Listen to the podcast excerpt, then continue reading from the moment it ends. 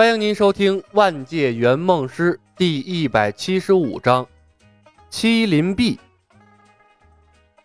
四个客户，三个恨他恨得要死，剩下一个正义的骑士，那对他的观感估计也不太好。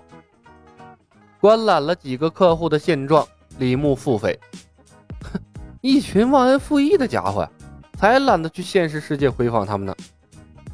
不过。李牧也没什么好后悔的，若不是他用摧枯拉朽的方式帮客户实现了梦想，估计也和别的圆梦师一样，一个任务拖个一年半载的，哪能后来者居上，弯道超车，成为万界圆梦公司的第一个正式员工？万一让亚当史密斯成了第一个正式员工，那哪还有他的出头之日啊？说不定以后啊都没机会帮自己人圆二星以上的任务了。至于圆梦师的最后一个福利，可以随意出入圆梦成功的世界。那些被他霍霍过的破烂世界，得了，不去也罢。一个成功的圆梦师从不回头看爆炸。客户用不着他关心回访。去穿越过的世界度假又没多大意思，还不如啊抓紧时间刷等级，向更高级别的圆梦师冲刺呢。万一哪个家伙哪天啊走了狗屎运了，转正了，一抬头上面高高挂着一个二星或者三星的圆梦师，那多有意思啊！李牧想了想，点了接任务的按钮，两个弹窗同时弹了出来。二星任务：帮助赵彤在倩女幽魂世界学习武功道法，灭黑山老妖，掌控树精姥姥。圆梦币十二。二星任务：帮助左庭在风云世界获取麒麟臂，并能熟练运用。圆梦币十。果不其然，赵彤的任务又给推了过来。李牧扫了一眼，果断点选了第二个。二星任务基本上已经告别了低武世界，向着高武或者妖魔鬼怪的世界混了。赵彤的梦想圆梦币多出了两枚，但是那倩女幽魂的世界呀，又是鬼又是怪，难度比较高，那是远不如风云的世界。风云啊，虽然也是高武世界，但麒麟臂在故事前期。除了雄霸，没有几个高手出现，这完成任务相对来说比较容易。更何况，刚把赵彤赶走，回头又把他请回来了。这李牧倒是不在乎什么脸面，但客户那儿那是指定跟他闹别扭啊，还是放一放比较好。半个小时后，客户左庭将会出现，请圆梦师做好接待准备。工作台惯例信息提示：我叫左庭，今年二十八，开着一所武术学校，主要呢是教通背拳。我这算是一名武术家吧。新出现的客户左庭慢条斯理地做着自我介绍，他一身的腱子肉，古铜色的皮肤，性格看起来很沉稳，左臂齐肩而断，有一次意外，这个左胳膊就没了。武功啊，等于废了一半。左庭自嘲的一笑：“ 我是个习武之人，爱看武侠。就胳膊断了以后，每天啊，就幻想着自己有一天能像那个神雕大侠杨过一样，没了胳膊也能纵横天下。但我后来琢磨着，这杨过虽然成了天下第一，可他胳膊也没长出来呀。那步惊云才牛掰呀！”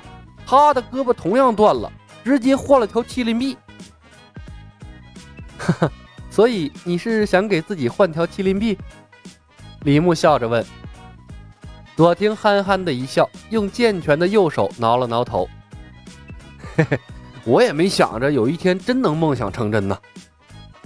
好的，签合同吧，这任务我接了。李牧笑着把两份合同推到了左庭面前。左先生，圆梦师会竭尽全力帮你达成梦想的。嗯，谢谢。左庭点点头，一笔一划的在合同的下方签下了他的名字，然后把合同推了回去，问道：“那我有什么需要注意的吗？”七十二个小时后准时出发，我们将要穿越的是风云的世界，你需要提前了解风云世界的剧情。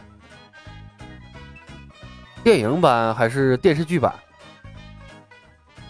哦，电视剧版吧。李牧抬头看看头顶悬浮的泡泡，微微皱了下眉头。机会比较多一些。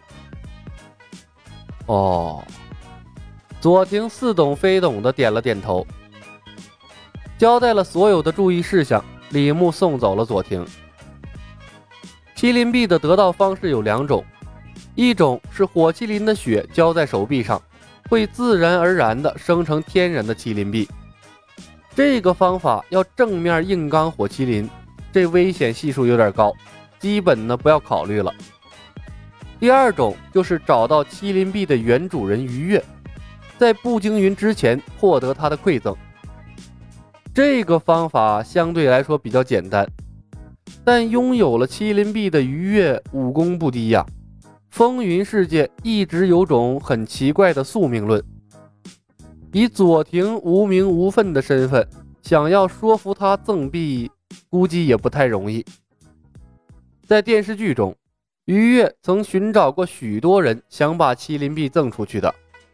截胡了步惊云，让于越主动赠币是最稳妥的方法。毕竟啊，这玩意儿硬抢过来也接不上，说不得也要为左庭刷刷江湖声望。至少呢，要征服愉悦才行。这也是李牧为什么选择电视剧版本的原因。这左庭虽然是号称习武之人，但他练习的通背拳，哈哈，在风云的世界，估计连天下会的一个小喽啰都打不过。以他的身体素质，想要完美接受麒麟臂，并能熟练运用，那也不是一件容易的事情。得好好琢磨一番呐！组队成功，实习圆梦师冯公子已知晓任务内容，七十二个小时后会准时与您会合。左庭的愿望会提供十枚圆梦币，七三分成，李牧最后会收获七枚圆梦币的收益。也就是说，李牧只需要付出一枚圆梦币，就可以获得一名实习圆梦师的帮助。意味着呢，多出了两项技能，非常划算。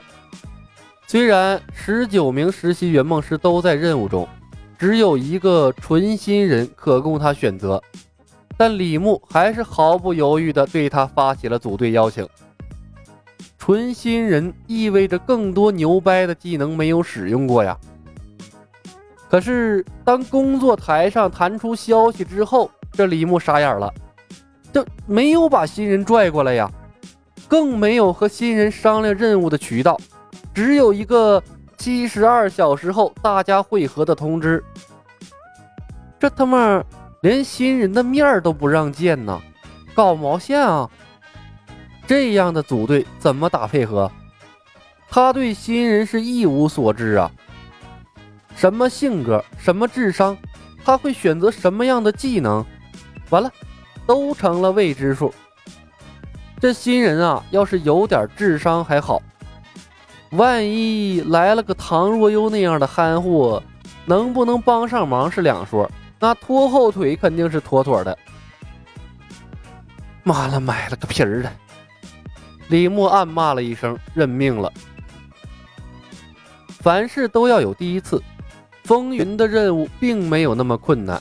若新手圆梦师是个蠢货，那大不了他一拖二嘛，照样完成任务。但凡他能打出一点配合，那多出两项技能他就赚大发了。不过，如果以后还要组队过任务，理想的组队成员应该是经历过一次或者两次任务的实习圆梦师，有经验，知道怎么选技能，这样啊才能搞出配合。本集已经播讲完毕，感谢您的收听。喜欢的朋友们点点关注，点点订阅呗，谢谢了。